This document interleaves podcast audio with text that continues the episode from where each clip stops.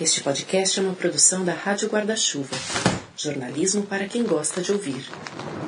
Oi. Esse podcast é apresentado por b9.com.br.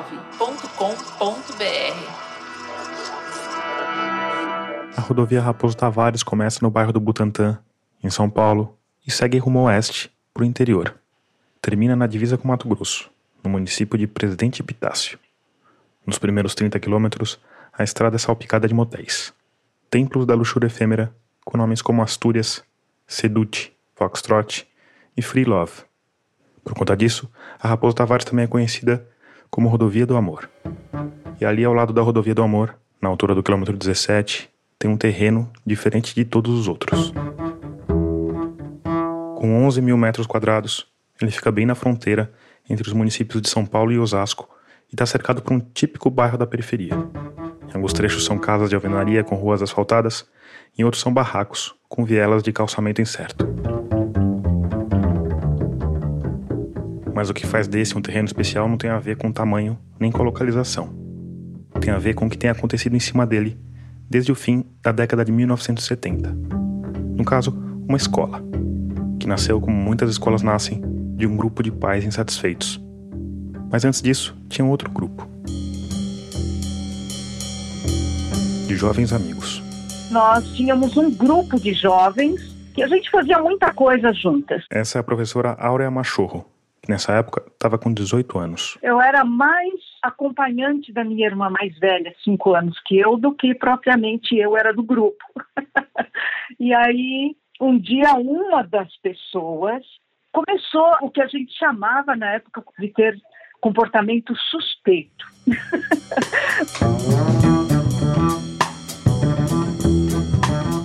E suspeito como? Chegava alcoolizado, pedia dinheiro, não pagava, arrumava briga tua? Não, nada disso. Todo mundo sabia de todo mundo o tempo todo, não precisava de celular. e aí esse jovem começou a a gente não sabia onde ele estava. E todo mundo começou a se perguntar o que, que ele estava fazendo. Um dia achamos uma sapatilha no meio das coisas dele. Então você pode imaginar o que, que não pintou de brincadeira com ele. E aí ele nos convidou, eu e meu marido, a um jantar. E nesse jantar ele contou que tinha sido convidado para essa escola e estava começando a dar aulas. Era o primeiro ano do colegial da escola Rudolf Steiner, ensino médio. E aí você deve estar aí se perguntando o que, que as sapatilhas têm a ver com dar aulas no colegial, né? Bom, aqui essa escola, a Rudolf Steiner, segue um método de ensino Waldorf, que está no chapéu de uma corrente filosófica esotérica alemã chamada antroposofia. Eu não vou me arriscar a detalhar o que é a antroposofia nem a pedagogia Waldorf aqui. Mas o que você tem que saber é que ela é voltada ao desenvolvimento individual das crianças, que ela fala muito de questões espirituais, apesar de ser laica, que ela investe pesado no ensino das artes e que entre essas artes tem um treco chamado euritmia, uma espécie de tai chi alemão que une ritmo, música e movimento. Os professores que querem dar aula numa escola Waldorf precisam fazer um curso, chamado de seminário, e por isso um amigo da nossa Áurea Machorro carregava tal sapatilha na bolsa. E para ele, materialista, marxista, era um absurdo tudo que ele estava vivenciando. Então tinha mil perguntas, mas estava adorando. E aí, diante de tanta animação do amigo, a Áurea resolveu conhecer a tal escola, junto com o marido. E eu entrei naquela escola, fui para aquela salinha com a lareira toda de madeira, uma pequena biblioteca, um pequeno escritório, ouvindo as flautas, ouvindo as crianças correrem e brincarem, aquilo é, é inesquecível para mim. Eu tenho como se eu tivesse hoje vivendo isso. Aí, ainda junto com o marido, ela se inscreveu no seminário, mas uma semana antes de terminar. Eu não assisti a última semana de aula porque eu tive meu filho.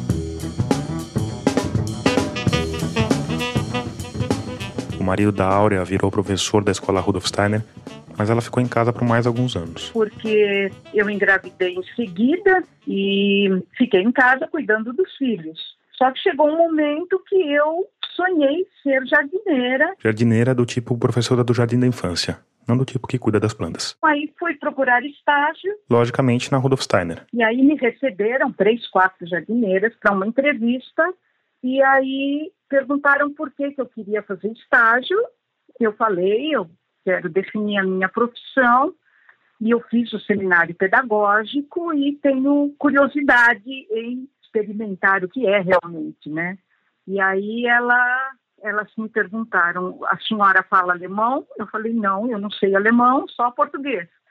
Aí elas falaram: então a senhora, por favor, volte para casa e vá cuidar dos seus filhos. E todas se levantaram ao mesmo tempo e a reunião acabou. Uau! É, foi, é, era a época né, que estava numa decisão mesmo na escola Rudolf Steiner se ela continuaria sendo uma escola alemã no Brasil ou se ela ia se transformar em brasileira. Diante desse germânico balde de água fria. Voltei para casa não só decepcionada, mas chocada, mas aquilo me fortificou mais ainda. E aí eu soube que existiam dois jardins de infância particular. E seguiam a pedagogia Waldorf. Então eu me animei, só que aí eu pedi para o meu marido, falei, você vá, por favor, você fala um pouco de alemão, eu quero voltar chorando para casa. Faça essa pergunta por mim, por favor. Ele foi, perguntou, e ela me recebeu de braços abertos. Inclusive, eu podia levar os meus dois pequeníssimos filhos. A Aura ficou um tempo trabalhando ali, como estagiária e como professora substituta, até que veio o ânimo para o passo seguinte. Vou fazer um jardim de infância na minha casa. Eu pensei, eu tenho filhos e se vierem mais dois ou três, eu já tenho um grupo. Pronto, eu começo. Não era um, jardim de infância legalizado como hoje, jamais faria algo, né, caseiro.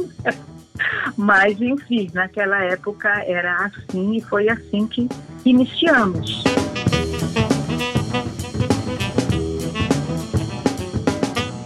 Pouco tempo, as vagas foram todas preenchidas. Aí abrimos uma segunda sala, num pequeníssimo, uma garagenzinha que nós tínhamos. E essa segunda sala lotou também? Aí não tinha mais aonde fazer. Mas ela fez mesmo assim. Eu abri a minha sala.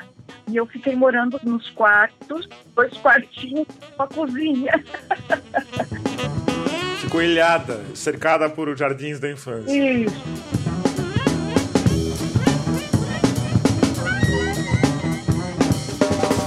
Foram três jardins e eu no meio com dois filhinhos.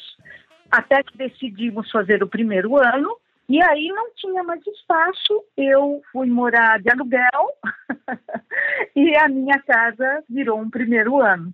Esse foi o, o, início lá dentro desse pequeno Jardim das Amoras. Mas essa sede provisória não podia ter vida muito longa, mesmo porque aquilo tinha de ser legalizado cedo ou tarde. E o primeiro passo para isso foi pedir ajuda para a Sisu da irmã mais velha. Esse primeiro ano que nós fundamos funcionou dentro da escola Rudolf Steiner durante dois anos.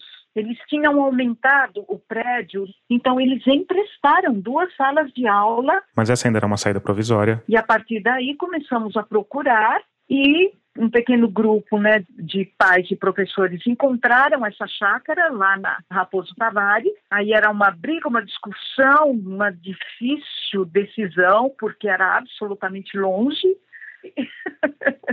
Foram grandes brigas, grandes discussões. O terreno em questão ficava a 20 quilômetros da Rudolf Steiner, algo como uma hora de carro, a depender do horário. Mas foi bonito que quando decidimos que tínhamos que olhar, então, um grupo foi novamente na chácara. A chácara era de uma família de agricultores migrantes japoneses. A gente caminhava uma rua de barro, literalmente, porque a gente não, não chegava na escola quando chovia. Mas a casa era muito bonita, bem cuidada, simples, mas aquele simples do mato, bem trabalhada. Era bonito, com algumas árvores, algumas flores, e foi na sala dessa casa que a família de japoneses recebeu a Áurea, junto com alguns jovens pais e professores. Muito amavelmente, e começamos a conversar e... A certa altura desse encontro, o pai da família, que falava mal português, pediu licença, levantou, foi pro quarto e ficou lá por muito tempo. Até que o filho também pediu licença e foi falar com o pai. E da sala teve gente que escutou o rapaz insistindo que eles tinham de fechar o negócio porque aquelas pessoas iam fazer uma escola ali. E aí mudou completamente a negociação. Eles nos mostraram, inclusive, carteiras, uma pequena lousa, que o sonho daquela família era realmente fazer uma escola naquele lugar para os japoneses. Eles tinham já oferta para transformar aquilo num hotel. uma oferta bem melhor. E aí? Eles facilitaram. Nós juntamos os nossos dinheiros com grandes dificuldades, com grandes entendimentos e desentendimentos. Conseguimos comprar e começamos tinham galinheiros que nós limpamos, arrumamos, transformamos em pequenas salas, em pequenos espaços.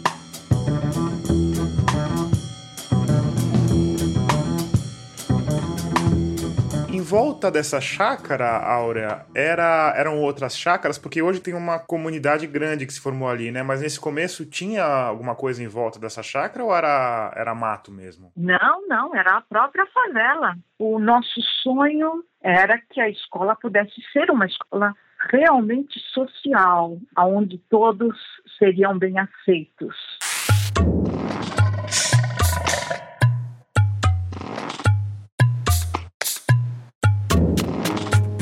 Eu sou Tomás Chiaverini e o 44 episódio de Escafandro já começou.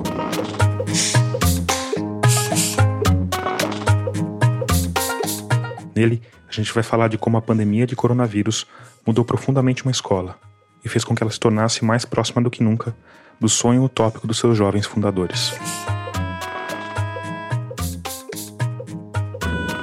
Lembrando que a Rádio Escafandro é orgulhosamente mantida por um grupo de ouvintes que apoiam financeiramente o projeto. Isso é feito por meio de um financiamento coletivo. Para fazer parte dele é fácil e rápido. Basta ir lá em catarse.me barra escafandro ou picpay.me barra escafandro e escolher o valor com qual você quer ou pode participar. Com cinco reais já dá para apoiar. E cinco reais pode parecer pouco, mas se cada ouvinte do podcast apoiar com esse valor, a gente bate a nossa segunda meta e consegue começar a contratar colaboradores, o que vai fazer as histórias contadas aqui ficarem melhores, mais diversas e mais exclusivas. Se você ficou com alguma dúvida sobre como apoiar, eu te convido a dar um pulo lá no nosso site radioescafandro.com. Ali, na aba Apoie, você vai encontrar todos os caminhos.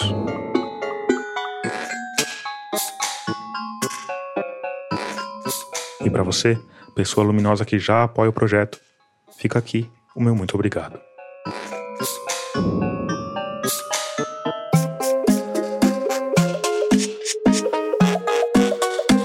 Por fim, eu te convido também a seguir o projeto nas redes sociais. Tem sempre fotos dos entrevistados, curiosidades sobre a apuração do episódio e outras coisinhas interessantes. Eu tô no Twitter, no Instagram e no Facebook como Rádio Escafandro ou como Tomás Chiaverini.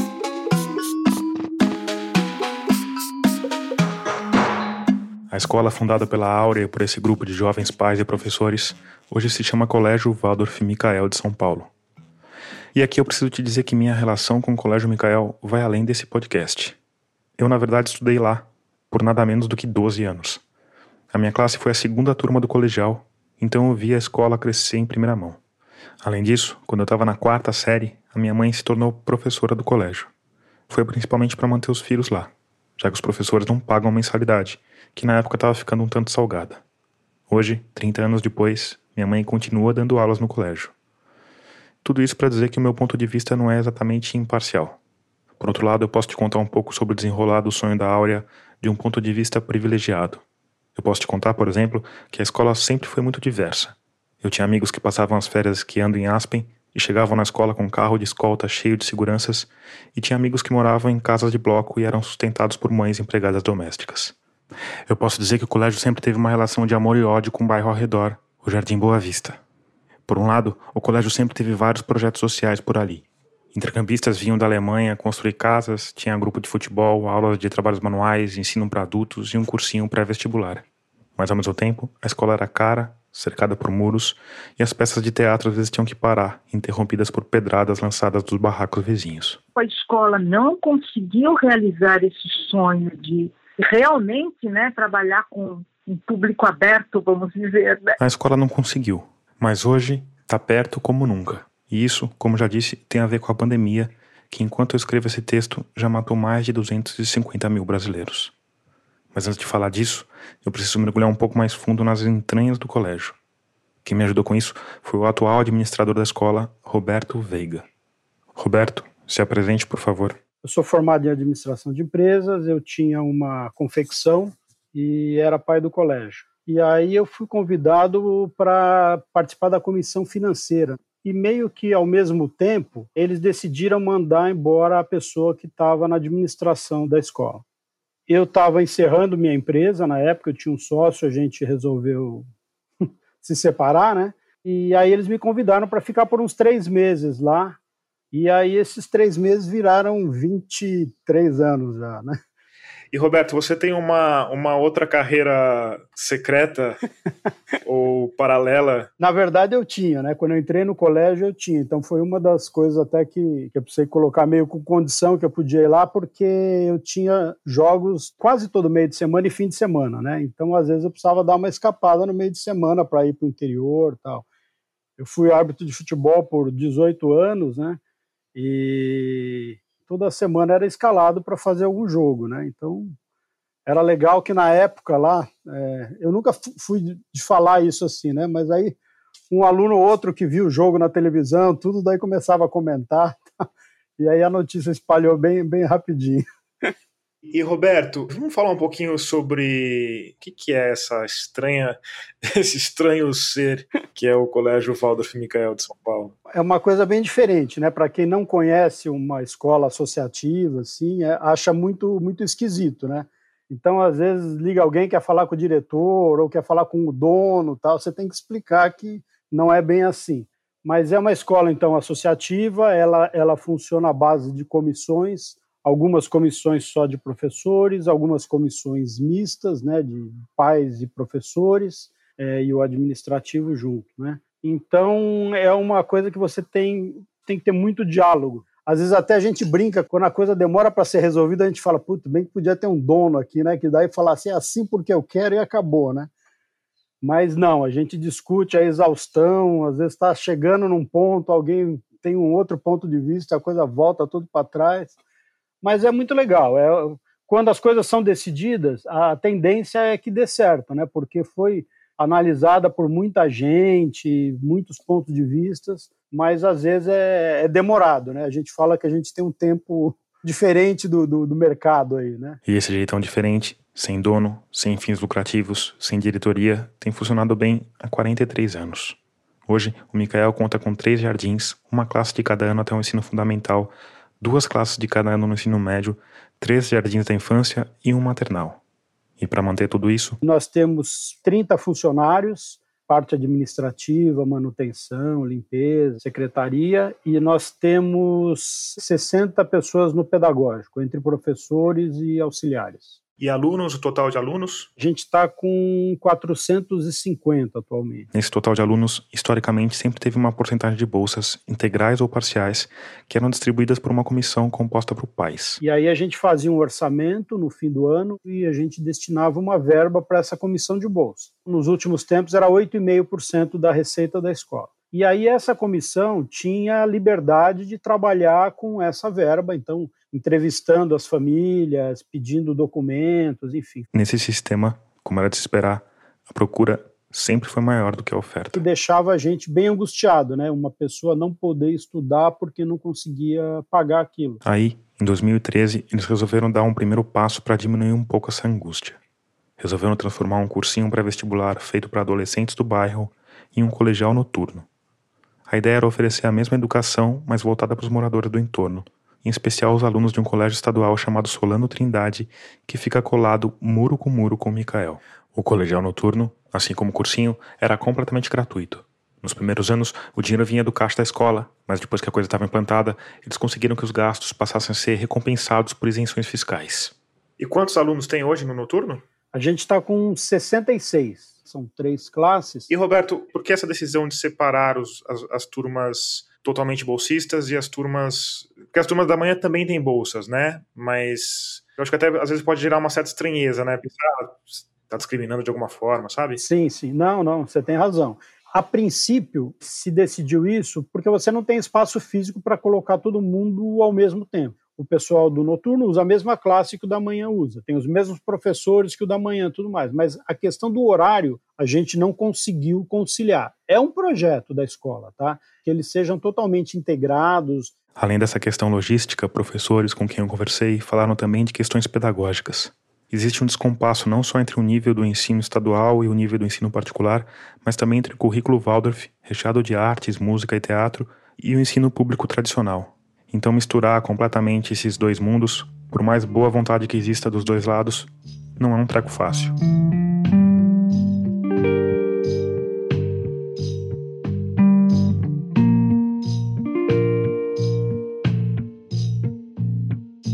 Eu estudava no Solano Trindade. Essa é a Rayana Pereira Carneiro. Uma escola pública do estado. Ela mora no Jardim Boa Vista com dois irmãos e a mãe, que trabalha como empregada doméstica. E quando eu entrei no Micael foi em 2019 e foi um mundo totalmente novo para mim. É, é, curioso que o Solano fica bem do lado, né? Muro com muro com, com o Micael, né? Sim, e eu nunca tinha entrado no Micael. Você estudou a vida inteira no, no Solano e você nunca tinha entrado no Micael?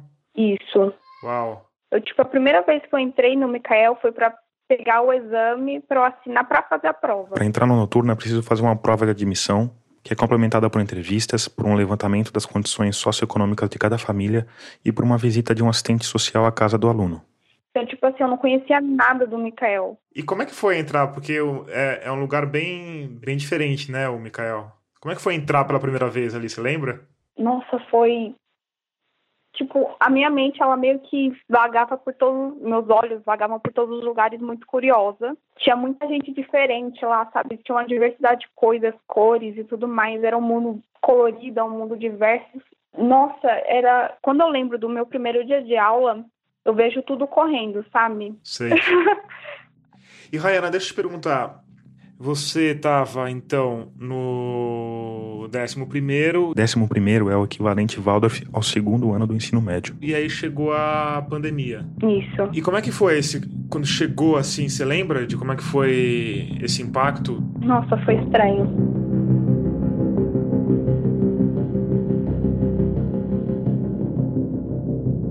Mas eu lembro... Foi um sábado. Esse é o Daniel Kulife a gente fazendo reunião com muitas classes ao mesmo tempo na escola, a escola estava cheia, a gente fazendo planos assim, né? Não, vamos fazer isso, vamos fazer aquilo. O Daniel é professor de classe. E o professor de classe na educação Waldorf acompanha a turma do primeiro ao último ano do ensino fundamental e é responsável por quase todas as matérias. Eles brincam que pegam os alunos banguela e entregam com bigodinho. E aí na segunda-feira, assim, já, já, entramos num processo de diminuir muito, assim, a gente fez um, uma passagem para que as pessoas pudessem se, se organizar também, né? Então a gente fez dois dias, assim, ainda com algumas crianças cujos pais não tinham como se programar, e aí depois, sei lá, na quarta-feira, quinta-feira acabou tudo, vai cada um para sua casa num um grande susto assim, né? Uma grande uma grande confusão mesmo, né? Assim, precisando de informações oficiais, todo mundo meio assustado, foi muito complicado, né? E eu lembro que a gente não tinha noção, né, de que ia demorar tanto. Assim.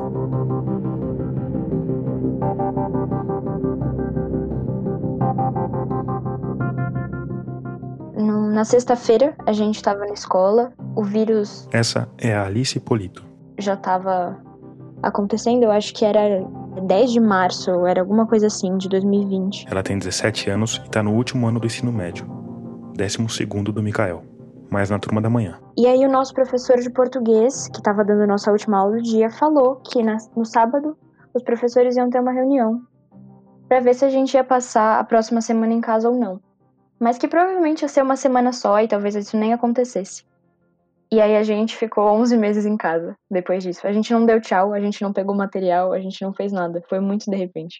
Foi um pouco assustador. Tive um aluno, assim, que deixou uma marmita embaixo da da carteira da escola, assim, né? Eu voltei lá depois de três meses para ver como que estava a minha classe e encontrei uma marmita, assim, que já já não tinha nem mais nada dentro, assim, só os, os cogumelinhos e os fungos terminando de jantar, assim. Primeira semana foi tudo muito instável, né? A gente praticamente não teve aula, porque a gente nunca teve um suporte tecnológico, né? A gente nunca usou nada disso. A pedagogia Waldorf é muito ligada à natureza, aos trabalhos manuais, a uma relação supostamente simples do homem com o mundo.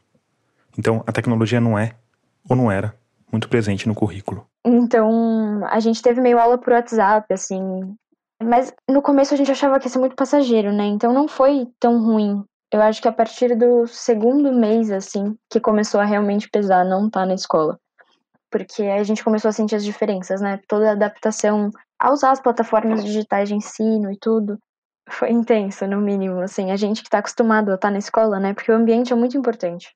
Na maneira que a gente aprende, tá lá com as pessoas, é essa vivência, é o calor do momento, é tá trocando, eu nunca percebi isso até eu não, não ter isso, né? Até eu não, não estar lá. É, foi, foi desanimando, assim, foi bem difícil.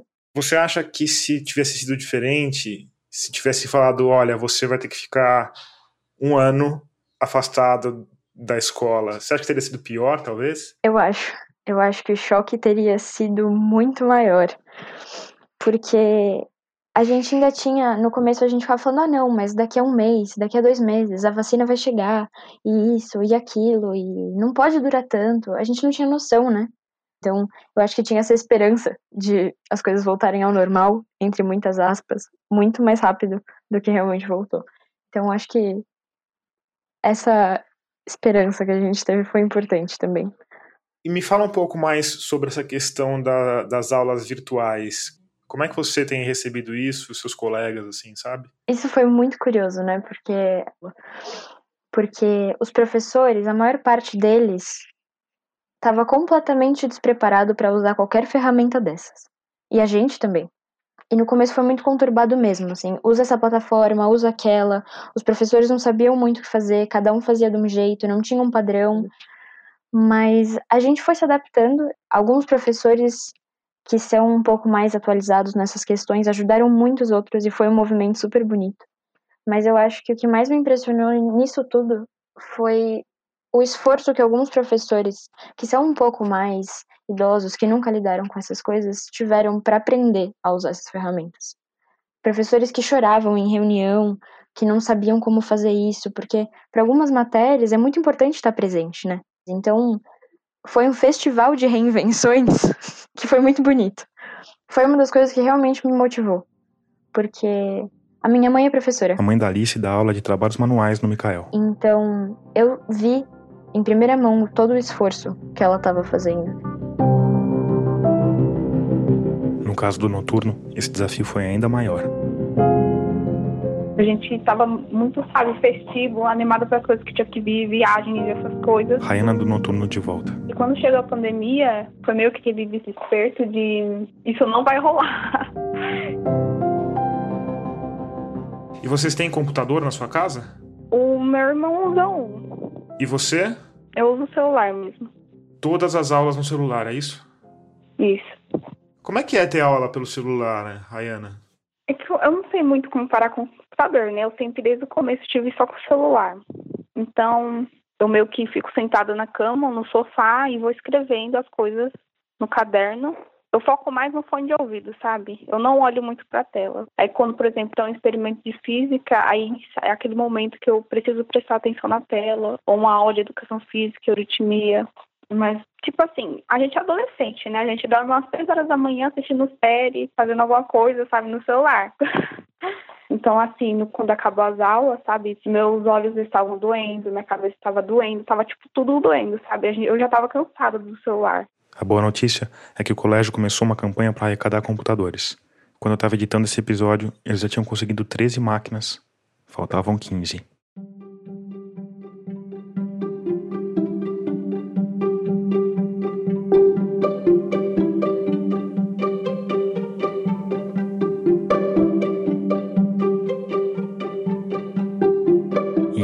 Professores e alunos se desdobravam para criar algo que pudesse ser chamado de sala de aula,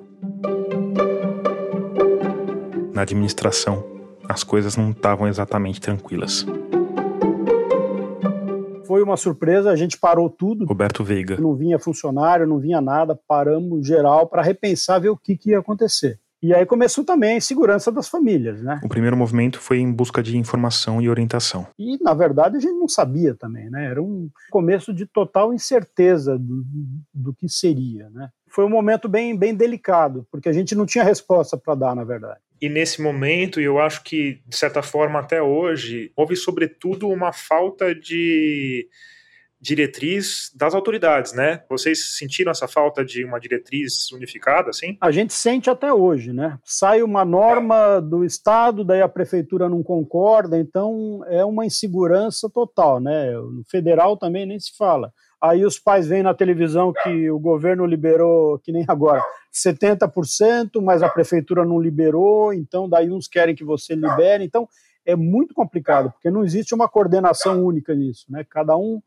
vai fazendo suas normas e você tem que ir se adequando àquilo que é possível. Né? Aí, final de abril, começo de maio, veio a segunda onda. Um pai ou outro mandando e-mail que perdeu a renda, o que, a escola podia fazer, um ou outro falando que ia tirar o filho da escola. Aí a escola resolveu tomar uma decisão que parece simples, mas não é. Eles decidiram que não iam perder nenhum aluno, nenhum professor e nenhum funcionário por questões financeiras. Foi meio que um pacto assim, vamos ver se a gente consegue segurar todo mundo até passar isso. E aí? Houve uma grande conversa para que a gente conseguisse acomodar um valor que o pai pudesse pagar com aquilo que a escola precisava também. Foi uma, um ano de muito diálogo que a gente teve. Mas para além do esforço coletivo e do diálogo, o colégio contou também com um bom tanto de sorte. Para entender isso, a gente precisa voltar alguns anos, para 1999.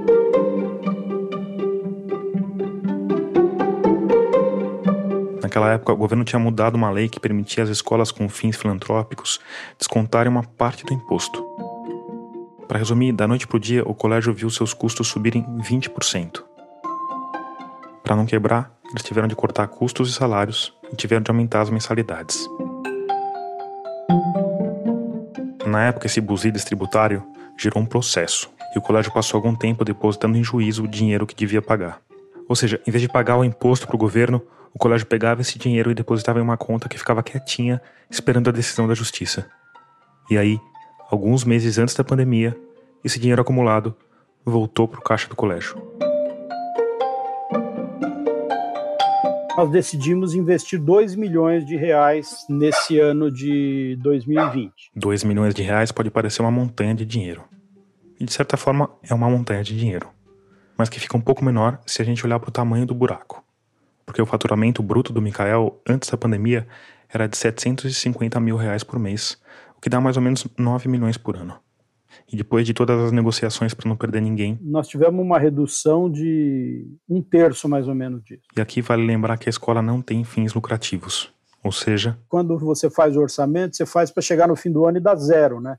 E aí, de repente, você perde um terço daquela tua receita. Extrapolando essa perda para o ano, o colégio teria um déficit de 3 milhões. Isso quer dizer que mesmo usando aqueles 2 milhões em caixa, ainda ficaria faltando 1 milhão. E depois ainda tinha 2021 pela frente, uma pandemia sem data para terminar e os dramas das famílias que durante aquele período de negociação tinham ficado bem evidentes. A gente viu que as coisas não iam continuar mais da forma como era, né? Então alguns que perderam a renda, eles não iam nunca mais chegar naquela renda que ele tinha antes. Outros vão até chegar, mas num longo prazo, alguma coisa assim, né? Então a gente pensou, pô, temos que fazer alguma coisa muito diferente. E aí, um, um, pai lá da, da escola, né, o, que é o Maurício. Meu nome é Maurício Santos, eu sou casado, minha esposa é Regiane, nós estamos casados há 16 anos e temos três filhos.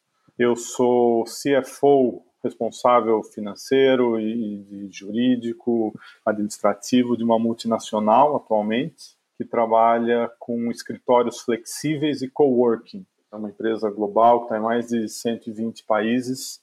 Eu sou formado em administração de empresas e eu tenho pós-graduação em controladoria e um MBA em finanças. E aí você deve estar imaginando que o Maurício Santos usou toda essa experiência no mundo corporativo para sanar as contas do colégio, certo?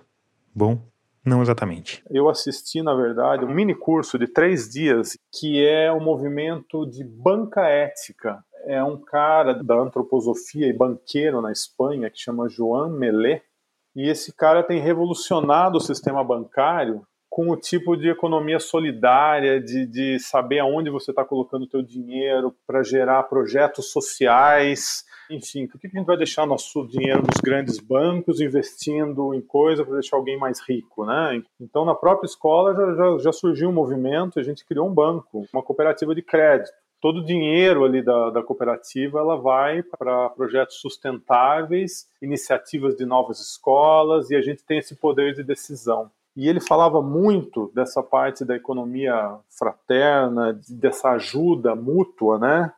E foi algo que ressoou para mim tão grande que eu comecei a entrar em parafuso e comecei a ter ideias ali do que, que a gente tinha que fazer. E começou a bater muito forte essa ideia: olha, para mim, ia ficar muito feliz se a gente conseguisse vencer esse ano, se ajudando mutuamente e a gente conseguisse falar que cada um contribuía não com uma mensalidade, mas com um valor que você consegue pagar e que consegue ajudar a escola. Para resumir, a ideia do Maurício era que cada um simplesmente dissesse o quanto podia ou queria pagar.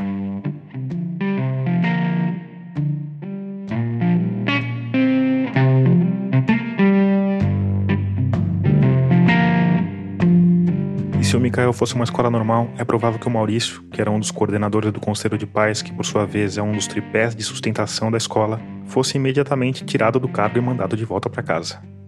Mas se o Mikael fosse uma escola normal, eu não estaria falando dele aqui.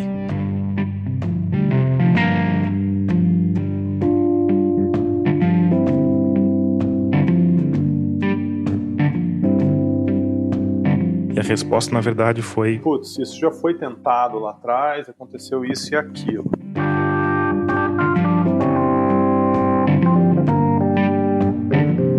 Nós já tentamos isso há uns 10 anos atrás, mais ou menos.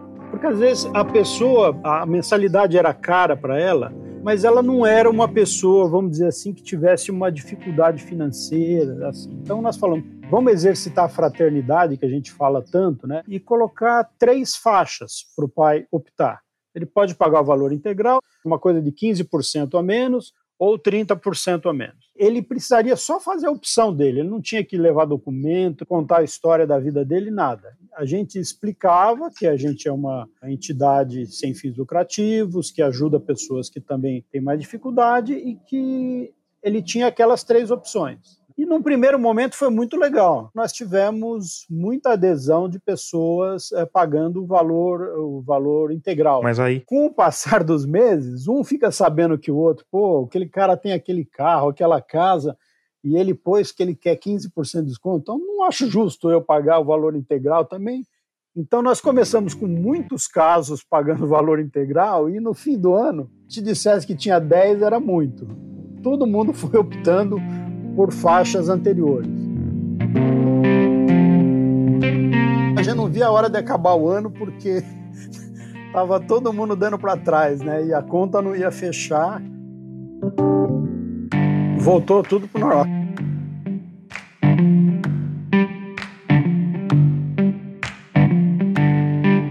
O colapso desse sistema utópico teve cenas patéticas.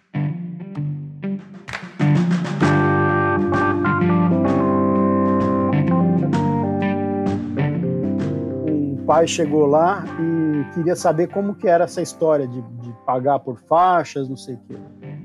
E daí nós explicamos para ele que era isso, para ajudar quem não podia, tal. Ele falou: "Mas se eu quiser optar pela essa mais baixa, o que que eu tenho que comprovar?" Não, não tem que comprovar nada. Você, você vai falar que é essa a sua condição, tá? Ah, tá.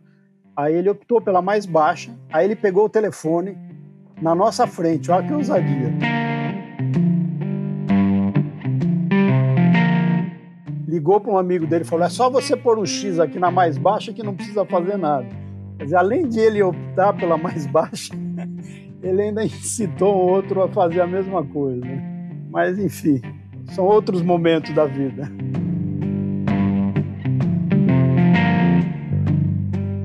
Era uma pessoa que precisava desse desconto, você sabe dizer isso? Não, de jeito nenhum, nem, nem um pouco, nem, nem um pouco. É que a gente tem na escola, a gente, a gente, tem aquelas famílias que, vamos dizer assim, ela compram o projeto como um todo, né? E tem alguns que acham a pedagogia Waldorf legal, o filho se dá bem e tal, mas a pessoa não entendeu bem o projeto da escola. Então, esse caso era um que o cara não entendeu nada, né? Que a gente estava fazendo.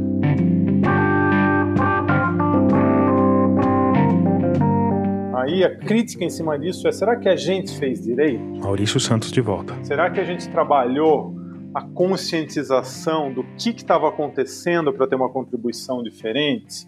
Então, é, eu acho que o começo foi interessante, que a gente contou com uma conscientização maior, é, primeiro trazendo essa gratidão para o pessoal do passado que constituiu um caixa. Aqui o Maurício está falando daquele esforço feito lá no final dos anos 90, quando o colégio perdeu a isenção de um imposto. E agora esse esforço estava voltando para quem precisava.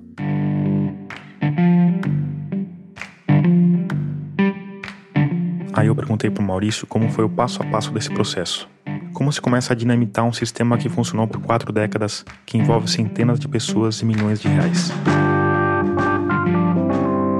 A resposta é simples: colocando as coisas no papel. Eu tenho essa bagagem financeira muito grande de, de multinacional, há muitos anos. Então eu entrei nessa comissão financeira e falei: tá, vamos fazer alguns cenários pessimista, otimista e o, e o moderado, os três cenários. Vamos ver o que, que dá.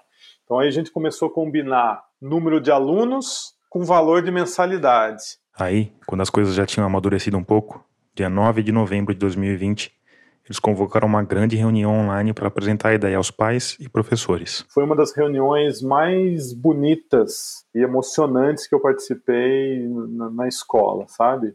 Todo mundo achando a ideia maravilhosa, todo mundo com uma gratidão e uma reunião com 200, 300 pessoas numa reunião online. E aqui eu acho que vale dizer que durante a pandemia, o que não faltou foi reunião emocionante. Ano passado a gente começou a participar das reuniões de pais. Alice Polito. E cada aluno contou um pouquinho, ou cada família, alguém de cada família contou um pouquinho do que foi a experiência do ano. E para mim o ano passado foi realmente muito intenso, assim, porque eu tinha muitas expectativas pro ano passado, né? E foi muito difícil não cumpri-las. Então, tá lá com todas as pessoas da sala, assim, e todos os pais, e ver aquela famíliona que eu sinto, sentia tanta falta, e sinto, né, na verdade. Na hora que eu fui falar, eu simplesmente desmontei. Eu não sei o que aconteceu, mas eu tinha passado os últimos nove meses em casa. E aí eu percebi que só naquele momento eu tava me sentindo realmente em casa, porque aquela é minha família também. E aí eu simplesmente desmontei, eu comecei a chorar, quase que eu não consegui falar. E eu fiquei com uma baita vergonha depois. Mas foi muito bom. Aí, voltando à reunião em que foi proposta a abolição dos boletos, o Maurício contou que estava todo mundo emocionado, todo mundo otimista. Mas ainda ninguém muito crédulo, sabe, Tomás? Todo mundo achando a ideia o máximo, mas aquela pergunta, e aí? E vai dar certo, não vai? Para responder a isso, eles começaram uma ampla pesquisa com as famílias. Falava assim, senhor fulano, você tinha uma mensalidade, uma mensalidade de, vamos chutar, 2.350, que talvez tivesse bolsa ou alguma coisa do tipo. Você consegue, no próximo ano, manter essa contribuição? A gente passou a chamar esse valor não mais de mensalidade, de contribuição. Se você consegue, você tem possibilidade de aumentar essa contribuição em quanto? Ou se não consegue manter, você precisa diminuir para quanto? Aí eles fizeram uma primeira rodada de questionários. O número não deu. Um milhão e meio negativo. A gente fez uma segunda pesquisa dizendo que o número não fechou. E perguntando como cada um podia ajudar. Aí teve uma melhora. Depois de uma terceira rodada de questionário, tudo sempre acompanhado de encontros virtuais, conversas e palestras, eles perceberam que tinham batido num teto. E aí a gente fez uma simulação para apresentar na reunião. O seguinte, olha, tá aqui os números. Agora, se a gente conseguir na nossa comunidade que todos aumentem 50 reais, acontece isso com o orçamento. Se aumentarem mais 100 reais, acontece outra coisa. Se aumentarem 150, o cenário é esse. E com isso. Começou a ficar uma coisa palpável o efeito que ia dar no todo.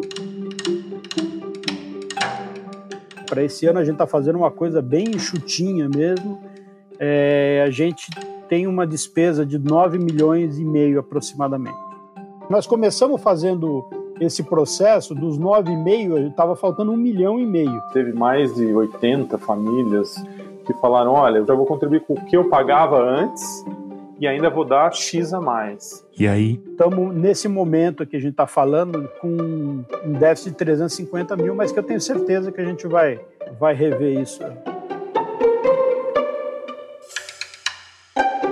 E aqui eu acho justo abrir um parênteses para dizer que esse otimismo do Roberto esconde um detalhe importante: o de que, em termos administrativos, esse novo modelo é infinitamente mais complexo do que simplesmente mandar um boleto para cada aluno. Imagina o trabalho, cara. A gente fez um contrato, um contrato para cada um. Cada um tá pagando uma coisa. Daí tinha que dizer que, juridicamente, para a pessoa não reclamar, pô, eu tô, tô tendo o mesmo serviço e tô pagando mais que aquele cara. Por quê? Então o Roberto deve fazer, ele deve ter. Cada contrato é feito individual hoje, em vez de ser uma coisa padrão. Olha que loucura. Eu perguntei para o Maurício Santos como ficou a cobrança na prática. Se você, ouvinte, que está pensando no que fazer com o ensino do seu filho, chegasse amanhã para matricular o moleque no Micael, como seria essa aventura? Primeiro tem toda a história de como a escola está se comportando e que as contas são rateadas entre todos os pagantes ali, né? E o valor sugerido para essa classe é X. Agora, se você conseguir pagar o sugerido ou mais que o sugerido, você vai estar contribuindo para acolher alguém que não está conseguindo pagar esse valor nesse momento ou em nenhum momento. E se você não pode, a gente tem daí uma triagem se naquela classe a gente consegue abarcar aquele valor ou aquela proposta. Essa é a parte mais difícil, né? Porque você quer colocar todo mundo, né? Você não quer que ninguém, ninguém deixe de entrar na escola por uma questão financeira, né? Mas nessa hora você tem que ser um pouco frio e, e ver que você não pode falar para o professor, ah, vai pondo, vai pondo, porque tem um limite também para não atrapalhar o pedagógico. Mas eu te diria que a gente negou pouquíssimos casos porque eram classes já mais completas e que a gente tinha um déficit financeiro. Então, naquele momento, a gente não conseguia receber aquela proposta. Mas a pluralidade, a diversidade que a gente conseguiu dentro de cada classe é bem grande. E tem um mínimo para pagar? A gente não estipulou um valor mínimo. É sempre de acordo com a classe e de acordo com o que foi ofertado. E a, a título de exemplo, qual que é o pagamento mínimo e qual que é o pagamento máximo, Roberto? Você lembra assim? Eu lembro. Nós temos o pagamento mínimo, acho que foi 400 reais, e o pagamento máximo, 6.600 reais. Por mês? Por mês. Tem pais que chegam ali com lágrima nos olhos, falando assim: Olha, eu nunca imaginei que eu fosse conseguir colocar meu filho no Micael. E na matrícula também, as professoras e o pessoal da comissão de matrícula relata e surgia assim, a pessoa o quê? E eu falo quanto que eu vou pagar. É uma coisa assim fantástica, né? Eu, eu acho que é interessante pensar nessa experiência, porque a gente está vivendo num mundo cada vez mais materialista, cada vez mais cínico e a gente está vendo um a gente está vivendo um momento político de parece ingênuo falar assim, mas a gente está vendo uma, a maldade aflorando, né? Maldade, o egoísmo. Você acha que quando se coloca uma coisa tão aberta e tão na base da confiança, porque eu, eu imagino que entre os pais do Mikael tem pessoas egoístas, tem pessoas que não são, não têm o melhor caráter e tal. Mas você acha que quando você coloca uma coisa tão aberta assim, você dificulta que o outro lado haja de má fé? Sim, e isso é, é, base das nossas conversas aí, dos nossos anseios e das nossas dúvidas, enfim, de tudo que, que a gente colocava em xeque. E, e não tenha dúvida, não é só no Micael, em qualquer lugar. As pessoas que acham que tem que levar uma vantagem, putz, se ali eu posso falar quanto eu vou pagar, eu vou pagar nada, quase ótimo, né? Vai, vai sobrar dinheiro. Mas a gente entende que essas pessoas automaticamente vão ser expurgadas do sistema, porque ela não vai conseguir viver uma mentira ali muito tempo ela vai acabar se isolando, ah, ou, ou vai acabar se restringindo, não vai em tal lugar, ou evita conversar, porque ela sabe que ela não está sendo ela mesma ali, né? Ela está fazendo um teatro para conseguir uma contribuição diferente. A gente acha que isso pode perdurar um tempo, mas automaticamente não vai mais dar certo. Vai ter algo que vai, vai expurgar essa pessoa da comunidade. Eu fiz uma pergunta parecida para o Roberto, que já era administrador da escola na primeira vez que eles tentaram aquela mudança na forma de pagamentos. Será que agora não existe o mesmo risco de começar tudo bem, todo mundo feliz, um grande abraço virtual, e depois as pequenas mesquinharias humanas irem roendo o sistema pouco a pouco? Olha, não sei, eu não, não sei se eu estou sendo muito poliana aí, mas eu tenho esperança que eu tenho esperança que a coisa não volte para trás, né? E aí, enquanto a comissão financeira e a administração quebrava tudo para construir alguma coisa nova, os professores também estavam tendo de se reinventar porque no começo do ano a Prefeitura de São Paulo autorizou que as escolas voltassem a ter aulas presenciais, mas só com 35% dos alunos em sala. É um quebra-cabeça gigantesco, com um milhão de detalhes. Professor Daniel Kulaif de volta. Então, o Jardim da Infância e o Maternal, eles optaram por irem às classes inteiras a cada dia, porque no jardim eles conseguem ficar brincando em atividades exteriores, e o espaço físico comporta um número maior de crianças com o distanciamento necessário.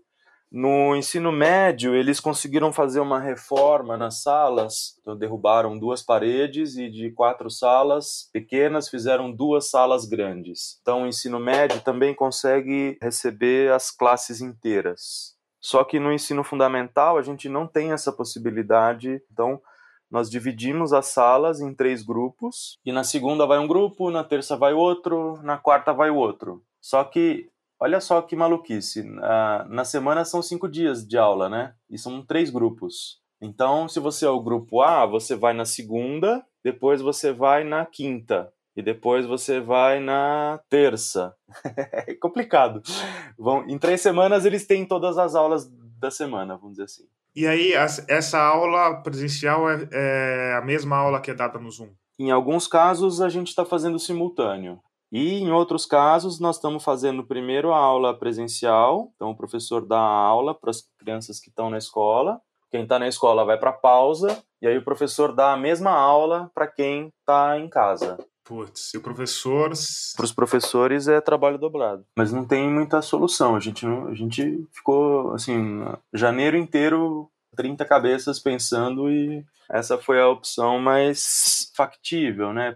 E aí, em cima de tudo isso, tem todas as questões de protocolo de segurança de saúde, de isolamento. O que, que é feito nesse sentido, Daniel? Medição de temperatura na, na entrada, higienização dos pés, álcool gel disponível em todas as salas, distanciamento entre as mesas e as cadeiras, janelas sempre abertas, portas sempre abertas, troca de máscara e as brincadeiras também, né? Então não dá para brincar de pega-pega, né? Porque não pode ter contato físico.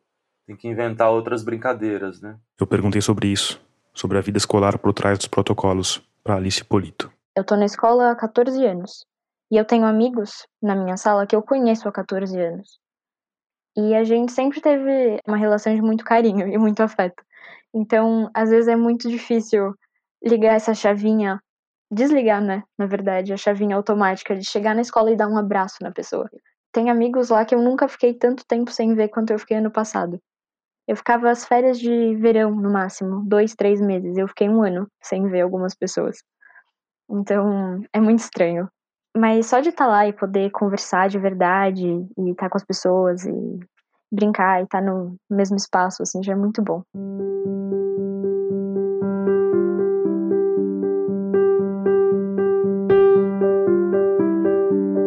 As entrevistas para esse podcast foram todas feitas em fevereiro. Aí, no começo de março, pelo segundo dia seguido, a pandemia no Brasil teve o maior número de mortes no intervalo de 24 horas. Ao mesmo tempo, o colégio teve 13 alunos com sintomas de Covid. Então, na segunda-feira, dia 2 de março, as aulas voltaram a ser totalmente à distância. Uma situação que vai durar por pelo menos 15 dias.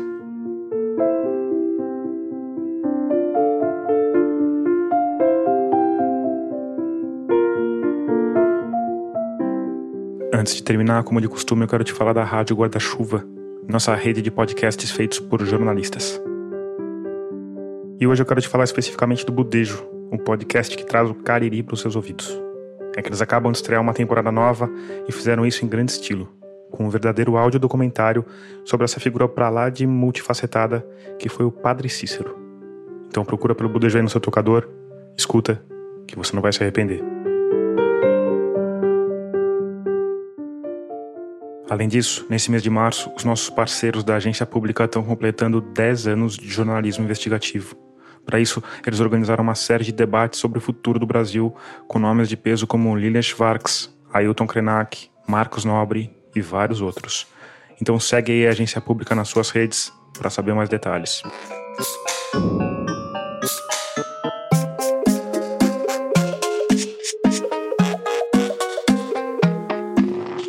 Agora sim, termina aqui o 43º episódio de Escafandro. A nossa trilha sonora tema é do Paulo Gama. A mixagem de som do Vitor Coroa. Esse episódio usou um áudio do Jornal Nacional e teve músicas de Marginals e da Blue Dots. Eu sou Tomás Chiaverini e concebi, produzi, roteirizei, editei e sonorizei esse episódio. Obrigado por escutar e até o próximo mergulho daqui a 15 dias.